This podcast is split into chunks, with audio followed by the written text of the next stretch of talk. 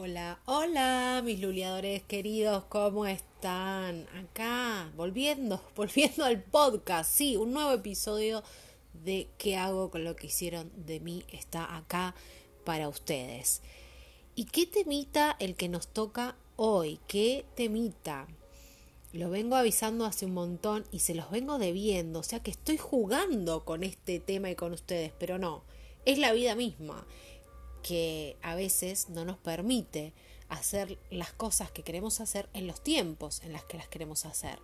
Entonces nos ponemos mal porque sentimos que, que no cumplimos con, con lo que, eh, no sé, nos habíamos propuesto. Pero bueno, ¿qué pasó? No pasó nada. ¿Me morí? No me morí. ¿Se murieron ustedes? No. Acá están escuchándome entonces vamos a empezar a trabajar con esta idea, con el de bajar un cambio, con el de entender que las cosas se van dando cuando se pueden ir, ir dando, que uno tiene que tener, como venimos hablando a través de todos los episodios de este podcast un propósito, una meta, pero además, más allá del propósito y la meta que uno tiene, tiene que recordarse que día a día uno va avanzando pasos que van concretando eso que buscamos y que esos pasos son súper importantes.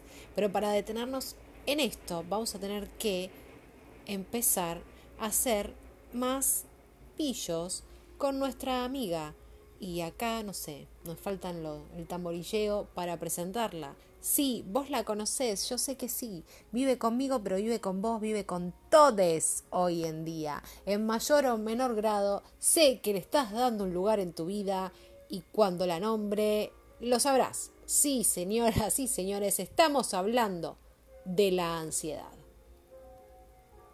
¿Viste? Te dejé un momento para que digas, es verdad, pucha, acá está, la tengo sentada al lado del sillón conmigo, o al lado de mi silla en la oficina, o al lado de mi box en el call center, o donde sea que esté, la pibita esta llamada ansiedad aparece y se instala y no se quiere ir, me quiere robar todos los espacios de la vida y esto no es posible. Entonces, lo primero que vamos a hacer con ella, como venimos hablando de otros temas también, es poder identificarla. Y una vez que la identificamos, cada vez que aparezca, vamos a decir, hey, hey, hey, hey, un momento, vos sos la ansiedad, ya te conozco, entonces no voy a dejar que me lleves de las narices y hagas conmigo lo que quieras como siempre, porque ahora que aprendí a reconocerte, voy a empezar a respirar hondo y a trabajar mi relación con vos, a trabajar el vínculo que tengo que tiene cada uno de ustedes con la ansiedad. No busqué hoy eh, significados en, en, Wikipedia o el diccionario, lo que fuere, lo pueden buscar ustedes como ejercicio. Todo lo que propongo está abierto a que lo den vuelta o lo utilicen de la forma en que yo se los eh, hago llegar, como a ustedes más les guste, ya saben, lo que a ustedes les sirva. Pero hoy no busqué una definición de diccionario, sino que pensé ¿A qué me refería a mí la ansiedad? O sea, cuando yo pienso en ansiedad, más, allá de, como vuelvo a decir, ¿no? Las palabras uno las conoce, sabe su significado, sabe a qué refieren, sabe ubicarlas en un momento, en un tiempo, en un espacio, en una situación. Pero a veces necesitamos como esa definición para ver desde dónde arrancamos, cómo tomamos nosotros este término, qué nos significa, qué nos hace sentir, qué emociones nos despierta. Eh, entonces me puse a pensar, a indagar, a sentir y, a tratar de decir, bueno, ¿qué, me parece que es la ansiedad en mí? ¿Qué es lo que busca la ansiedad cuando aparece? ¿Qué es lo que necesita? ¿Qué es lo que está queriendo em, pedirme que, que, concrete, que haga, que, qué, qué, qué, qué, qué? Bueno, saqué esta conclusión, que la ansiedad es mi necesidad de confirmación. Acá lo que les voy a proponer, más allá de yo explicarles qué es lo que sentí, entendí y por qué me puse a definirla de esta manera, es que traten de buscar qué es la ansiedad en ustedes. O sea, cuando se presenta esta, esta emoción, de esta necesidad de que algo se dé de manera inmediata, ¿no? Porque eso es lo que, que genera ansiedad, es que quiero ya algo. eh, que necesito ya algo, o, al menos la sensación de que necesito o quiero ya eso. Em, bueno, ¿qué les sucede? Frente a qué aparece, dónde, cuándo, con qué. Empiecen a tomar nota de esto. No digo que lo escriban, o sea, lo pueden escribir, pero digo, empiecen a, a estar de nuevo en ese lugar de observador y de verse el por qué, cuándo aparece, con qué personas, en qué situaciones, para ir entrenándonos, para ir conociéndonos, porque si vos no te conoces a vos mismo, por más que yo venga y te hable un montón de cosas que me pasan a mí, no vas a poder llevarlas al plano de tu vida si no empezás a pensarlas de acuerdo a lo que a vos te, te sucede eh, en tus días, ¿sí? a lo que cotidianamente vos vivís. Entonces yo lo que hago es presentarte mi historia, contarte qué hago yo, cómo atravieso, cómo encuentro, cómo entiendo, cómo siento. Em, pero lo necesario es que más allá de lo que yo pueda contarte o transmitirte, es el trabajo que vas a hacer vos con vos mismo, que es el que vale la pena, que es el que de repente desde una idea, una frase o, algo que aparece acá, lo tomes y lo puedas em, acomodar a tu realidad y poder hacerlo funcionar para transformar esa parte tuya que necesitas transformar porque te va a hacer vivir mejor, ¿sí? Porque las transformaciones a las que uno tiene que aspirar son a esas que nos hagan sentir más plenos y más felices con los días que, que atravesamos, con nuestra vida misma, con nuestra existencia.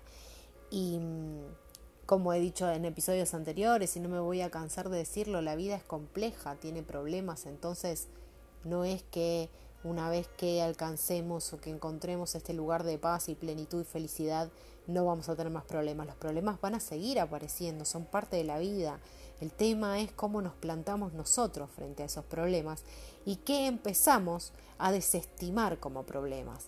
Porque problemas va a haber siempre, pero hay algunos que de repente nos inventamos solos en nuestra locura propia del día a día, de la cotidianidad, de las cosas que no nos gustan, de lo que nos enoja, de lo que nos hace sentir mal, y nos generamos aún más inconvenientes de los que en realidad tenemos, o nos ideamos fantasías que nos van trayendo eh, oscuridad, y cuando quiero decir oscuridad no es porque esté Halloween cerca, o sí, pero quiero decir con esto a que nos llevan como a ese lugar de nuestra mente que nos dice que todo está mal y que todo va a estar cada vez peor. Y, y, que eso también ya aprendimos que es parte nuestro, pero que tenemos que escucharlo cuando nos advierte algo y no constantemente o que sea lo único de nuestras vidas, porque si no, no podemos avanzar ni un paso, nos quedamos petrificados. Entonces yo empecé a pensar qué es en mí la ansiedad y se presentó como esto de la necesidad de confirmación. ¿Y a qué me refiero con la necesidad de confirmación? A como que todo aquello que me causa ansiedad es porque yo quiero ver un resultado. Entonces, cuando quiero ver un resultado, lo que necesito es que ese resultado me confirme. O sea, lo que estoy buscando es confirmar si funcionó o no funcionó algo. O sea, si el resultado fue como esperaba o fue otro. O fue dentro de lo que esperaba, pero así, asá. Pero necesito esa cosa de decir, necesito ya. Quiero esta resolución ya. Entonces esa necesidad de confirmación constante nos impide movernos, nos limita. Porque si no, hasta que no confirmo una cosa, no puedo ir hacia otra. Y si no confirmo una, incluso puedo quedarme ahí a la espera y a la espera que desespera, como se dice, ¿no? Porque estamos constantemente mirando solo una parte, que es ese resultado, que es esa meta, y no estamos viendo todo el camino y todo el proceso, que es lo que estamos hablando siempre acá, episodio tras episodio, que es en esto de qué hago con lo que hicieron de mí, y lo que hago, lo hago un día a la vez, lo hago una acción a la vez, lo hago un paso a la vez. Y que es tan importante cada paso que voy dando como el que me llega a cruzar la, me lleva a cruzar la línea de llegada. Entonces, primero que nada, vamos a separar lo que es una ansiedad normal, que es una ansiedad que vivimos todos en los tiempos que corren, porque estamos mal acostumbrados que tenemos todo em, supuestamente eh, al alcance de la mano e inmediato. Digo supuestamente porque, bueno, todo lo que es redes, todo lo que es la tecnología que hoy utilizamos, nos da esa sensación de inmediatez en todo, cuando en realidad no es así.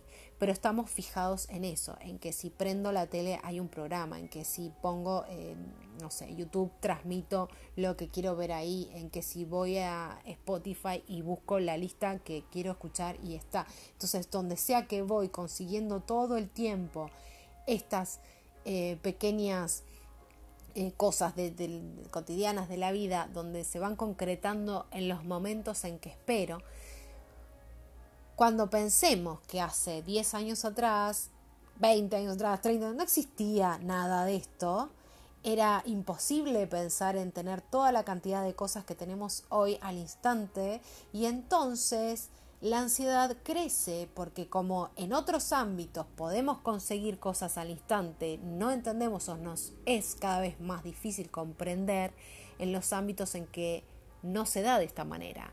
Y no es que no se dé de esta manera porque eh, nos falte algo, porque seamos carentes de algo, sino porque no todo tiene el mismo tiempo, porque no todo proceso y sobre todo cuando hablamos de la vida no es un clic y encontrar, sino que son unos cuantos clics que tenemos que hacer internamente para ir como develando el siguiente paso, para ir encontrándonos con, con la siguiente puerta, abrir y ver qué más seguía. Entonces, si estamos viviendo constantemente en la ansiedad, no nos permite ver todo este detalle, no nos permite ver las puertas que se abren, porque solamente estamos mirando para un lado y si ese lado, como digo, no, no avanza o no cambia o no se concreta o no aparece de la forma en que creemos, parece ser que no hay nada más. Entonces tenemos que estar un poco más abiertos eh, en, en, este momento de nuestras vidas, donde vuelvo a decir, nos, tenemos esta ilusión de tener todo al instante y, y nos comemos esa mentira para, para, otras cosas donde no funciona. Quiero decir, em, si yo compro un libro eh, online, eh, un libro de papel, quiero decir, no un ebook. Eh, compro un libro, bueno, puede ser, por ejemplo, compran mi ebook, les va a tardar en llegar unas horas a su casilla de mails. Si lo compran por Amazon desde otro país, automáticamente lo pueden bajar de la página. Si lo compran a la editorial en papel, o, lo compran conmigo en papel para combinar entrega o con envío tras de la editorial, lo que sea, tiene un tiempo de confirmar, bueno, qué día y qué horario, tiene un tiempo de llegada si va por correo.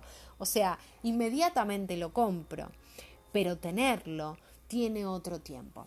Entonces, vamos a pensar como este ejemplo en cada una de sus vidas, bueno, como inmediatamente puedo tomar la decisión de ir para este camino, de tomar este camino, de hacer esto, de entregarme a, esto que siento que, es lo mío, pero no, no va a aparecer eh, el resultado, el producto, el servicio, lo que sea en lo que yo me esté concentrando al instante, no va a aparecer mañana.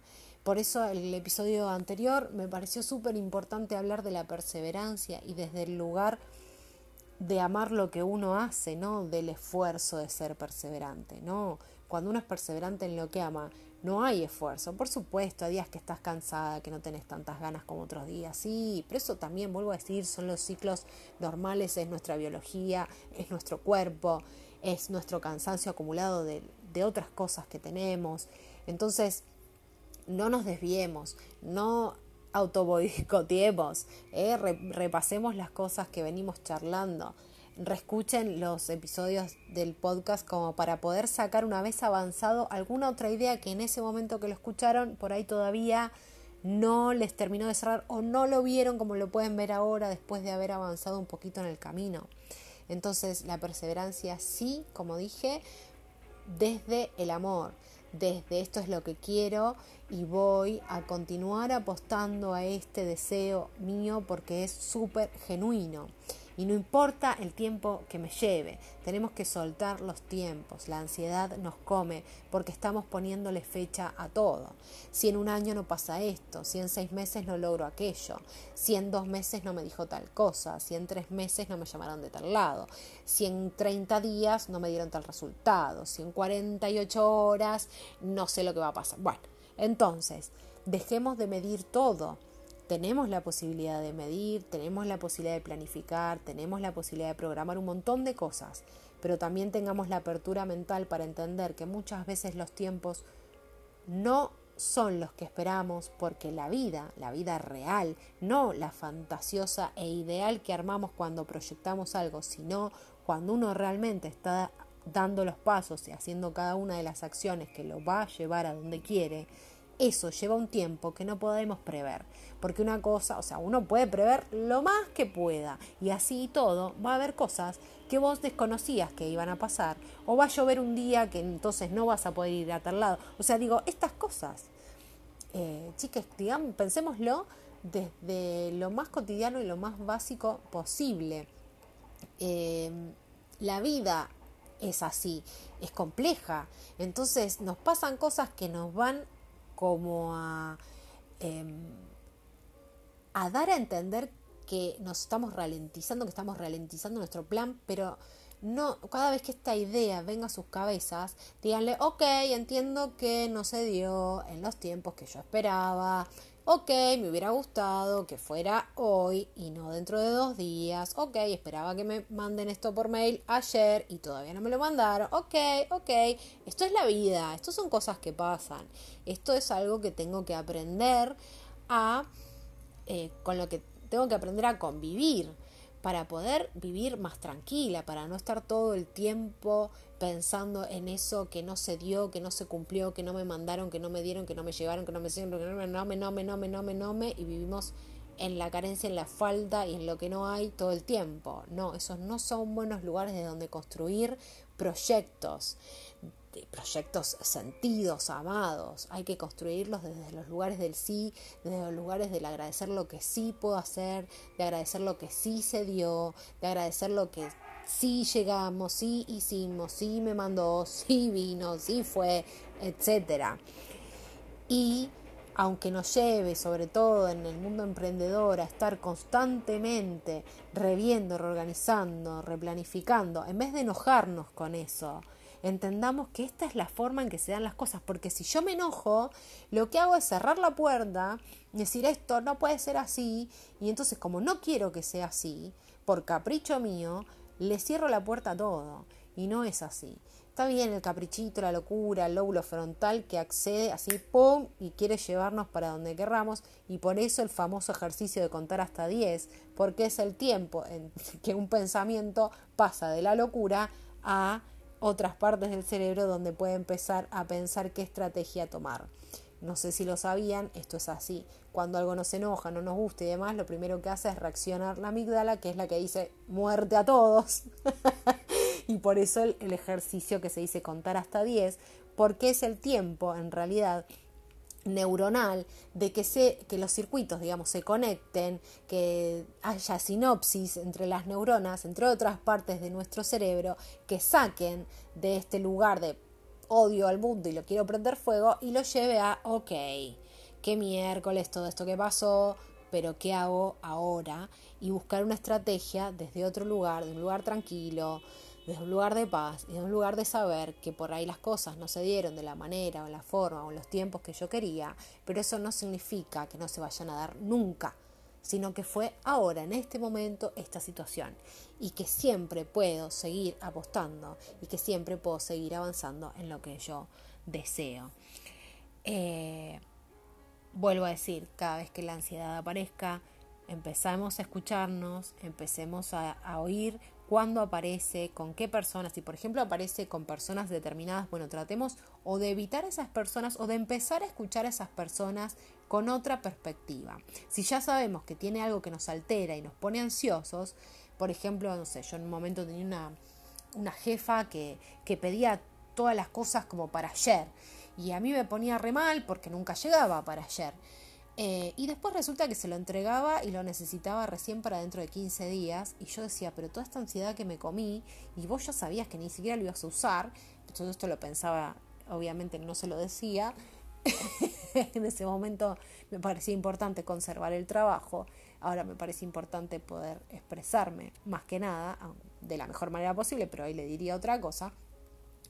Eh, y entonces digo, esa ansiedad que, que, nos comemos, que nos subimos a la ansiedad, como si uno no tuviera la ansiedad propia, va y se sube a la ansiedad de otro y andamos cabalgando cinco ansiedades juntas y viste, así, no, que somos los caballeros del apocalipsis. No, nos calmamos.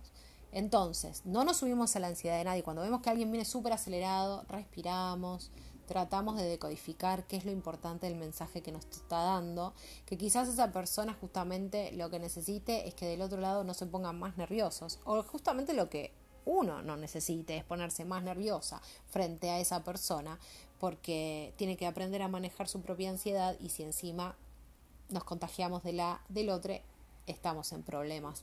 Entonces, no nos subimos a la, a la ansiedad de nadie, empezamos a ver si hay personas que nos ponen ansiosas, tratar de ver de qué manera podemos trabajar eh, ese vínculo, si hay lugares que nos ponen ansiosos, por ejemplo, si voy al banco y en el banco hay que hacer fila y no sé qué, yo estoy pensando todo lo que tengo que hacer y que estoy acá en la fila, pero que si me voy, capaz que después vuelvo y hay más gente, pero si me quedo, mira todo el tiempo que estoy perdiendo y capaz que podría en el medio estar haciendo esto, aquello y lo otro. Bueno, entonces, empezar a decir, mira, tengo que ir al banco, charlas con vos misma, y decís, tengo que ir al banco, es probable que haya gente y yo tenga que esperar. Entonces, en el banco no se puede usar celular, así que por celular no puedo hacer absolutamente nada. No debería al menos. Entonces, eh, ¿qué otra cosa puedo hacer en la fila? Productiva o que a mí me saque de ese lugar de ansiedad, de la cola no se mueve, de llaman siempre al del lado, de que cuánta prioridad, que esto, que lo otro. Entonces, por ejemplo, en mi caso lo que hago es irme siempre al banco con un libro. A veces lo llevo al divino botón, porque entro y salgo. Pero si me quedo, si me clavo ahí, si hay un montón de gente o lo que fuere, saco mi libro y es Salvador. Y además elijo qué libro llevarme, no me llevo siempre el mismo libro, yo siempre estoy leyendo cinco libros a la vez, soy un desastre. Eh, en realidad tengo como épocas que agarro uno, me lo leo todo completo y después eh, releo otros, que o obviamente ya los leí, si no, no diría releo, eh, y, me, y me, me, va agarrando etapas, quiero leer un poco de esto, un poco de aquel, un poco de otro, que ya leí, eh, no novelas, sino libros eh, con alguna temática. Y, y bueno, entonces el día ese antes de salir o antes de irme digo, bueno, a ver qué me llevo, qué leo, o una revista, un libro, lo que sea. Eh, si tejen, se llevan algo para tejer, no sé si se puede tejer parado, acá se dan cuenta que no sé tejer, pero bueno, no sé, lo que ustedes sepan que pueden hacer en la fila del, en la fila del banco, que es el ejemplo que les puse yo, pero en realidad puede ser cualquier otro ejemplo, ustedes van a saber identificarlos cada uno en su vida cuál es, entonces hagámonos de las herramientas que nos sirvan para aprovechar esos momentos, para poder conectar con otra cosa, para no darle lugar a esa ansiedad que aparece, loquita, siempre queriendo desestabilizarme. Y para dejar un poco calma a la mente, porque la mente, esa, esa parte nuestra que siempre está queriendo como ser súper productiva, eh, entonces cada minuto que siente que no estamos haciendo nada nos lo reprocha y aparece la culpa y un montón de cosas que vamos a hablar en otro episodio. Pero bueno, tengamos como herramientas, busquemos ejercicios, busquemos maneras, formas de hacer lo mismo, pero trabajando nuestro vínculo con la ansiedad. O sea, la ansiedad no va a desaparecer, no va a dejar de estar, pero sí podemos preverla, sí podemos empezar a ver dónde aparece y entonces ver qué podemos hacer en esos espacios donde aparece para que no esté más. Hacernos cargo, como siempre digo en todos los episodios y con cada tema, de los lugares que ya no queremos habitar y dejemos esos espacios, sean personas, sean ámbitos, lo que sea. Nos vamos cuando vemos que ya hay cosas que no funcionan o que uno no es parte, ¿para qué seguir manteniendo? Eh, estar ahí en, una reunión porque bueno, nada, tenía, no podía dejar de venir. ¿Por qué? Y porque no sé, porque no sé, no. No querías estar en esa reunión, no vayas y sé libre de poder decidir que no, porque si no vas a estar en esa reunión y la ansiedad por ahí aparece porque estás haciendo algo que no querés y no estás haciendo cosas que querés porque supuestamente no tenés tiempo. Entonces no le demos lugar a la ansiedad para que aparezca cuando en realidad eso puede ser solucionado de otra manera. Hay que tener en cuenta también que la ansiedad se puede presentar como un trastorno, no, y ahí ya es una cuestión médica, no es esto de que eh, todo el mundo cree que tiene ataques de pánico, todo el mundo cree que tiene ataques de ansiedad, todo ojo, Podemos sufrir pánico, podemos sufrir ansiedad, podemos tener picos, podemos tener episodios, pero no todo el mundo tiene lo mismo. Seamos coherentes, sepamos investigar, sepamos hacernos de la información. Si tenemos dudas de que nuestra ansiedad sobrepasa la normal y que esto puede ser un trastorno, entonces hagamos la consulta médica correspondiente. ¿Sí? No nos quedemos con la idea de soy súper ansiosa. Vayamos a buscar si hay una respuesta médica a esto, si hay una terapia que pueda hacer, si estoy necesitando de algún acompañamiento distinto del tratar de manejarlo como algo más en la vida, porque no todo es igual, ni todos sufrimos de la misma manera. lo digo porque yo soy una persona súper ansiosa que maneja un montón de su ansiedad y otro tanto se desborda, como cualquier persona normal pero sé que no tengo un trastorno, sé que no tengo un problema médico. Pero digo, hay una diferencia grande y hay que saber poder identificarla. Y si tenés dudas, más vale ir a, consultar si es un problema o no de salud. Quiero decir que no sea la ansiedad y, y el estrés que vivimos constantemente todos y dentro de una media que aunque sea espantosa, lamentablemente es normal en estos tiempos sino que ya pase a, un plano más este, patológico. Entonces ahí hay que estar em, también atentas a saber qué es lo que, lo que está pasando, si es algo que tengo que hacer un tratamiento o si es algo solamente emocional y de estos tiempos y esta normalidad abrupta que vivimos y decir, bueno, ¿de qué manera puedo vivir mejor con esta señorita la ansiedad? Entonces, si tenés esa ansiedad normal, esa ansiedad que, vivimos todos hoy, podés hacer distintos ejercicios para controlarla. Como, bueno, la típica es realizar actividad física, cualquier tipo de actividad física. Ni siquiera digo que te tengas que anotar en el gimnasio. Puedes salir a caminar, salir a correr, puedes bailar en tu casa. Bueno, para los que me siguen, soy Luciana Martina, en mis cuentas en las redes, eh, saben que me encanta bailar. Antes bailaba muchísimo más, ahora menos. Un día les contaré por qué una cosa u otra. Pero, pero me encanta bailar. Yo pongo música en mi casa, vivo en un ambiente, ya saben. Y en el poco espacio que estoy, les doy todas las vueltas y hago todo el perreo que puedo. Y me bachateo todo y todo lo que pueda. Eh, y esa descarga y ese eh, sentirse bien eh, es necesario para bajar esta otra, porque la ansiedad nos contrae, la ansiedad nos estresa, nos eh, contractura, nos pone rígidos. Entonces la actividad física lo que va a hacer es relajar el cuerpo y cuando se relaje el cuerpo van a aparecer eh, las endorfinas y, y otras ¿cómo se llama? Ay, no me sale ahora la palabra. Bueno, importa, ustedes me entienden, la dopamina y demás, que van a aparecer para justamente hacernos sentir mejor y bajar ese nivel de ansiedad. Digamos, en nuestro cuerpo tenemos un montón de medicamentos naturales y tenemos que saber cómo hacer para despertarlos, para que aparezcan y empiecen a recorrernos. Hay que moverse, entonces hay que ser felices, pero no ser felices para la foto, para la selfie, no, ser felices en serio, divertirse con algo, reírse, y, la actividad y el moverse, el saltar, el correr, eh, cantar, bailar, todo eso que hace que el cuerpo se mueva, eh, genera, no me sale nunca más la palabra, eh, las endorfinas, la dopamina y otras que nos hacen sentir más ligeros y en ese sentirnos más ligeros la ansiedad es vencida le empezamos a enseñar al cuerpo de qué manera podemos vencer este otro sentimiento que también lo atraviesa. Entonces salimos a caminar, respiramos, meditamos. Yo sé que hay mucha gente que tiene mucha idea con el respecto de la meditación eh, y también lo voy a hablar en un, en un episodio aparte porque no es difícil, así que salgan a caminar, respiren, concéntrense. Simplemente cuando digo meditación, concéntrense en su respiración, en la inhalación y en la exhalación.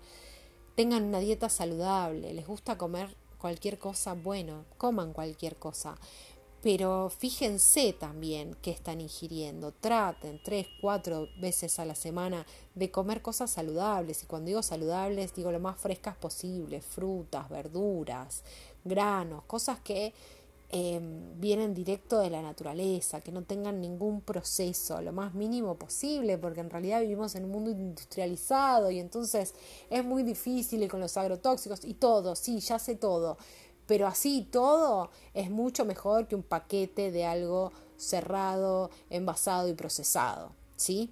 Entonces, fijémonos también qué le estamos dando de alimento a nuestro cuerpo. Si estamos muy alterados, tratemos de bajar todo el nivel que podamos con respecto a lo dulce. El azúcar altera.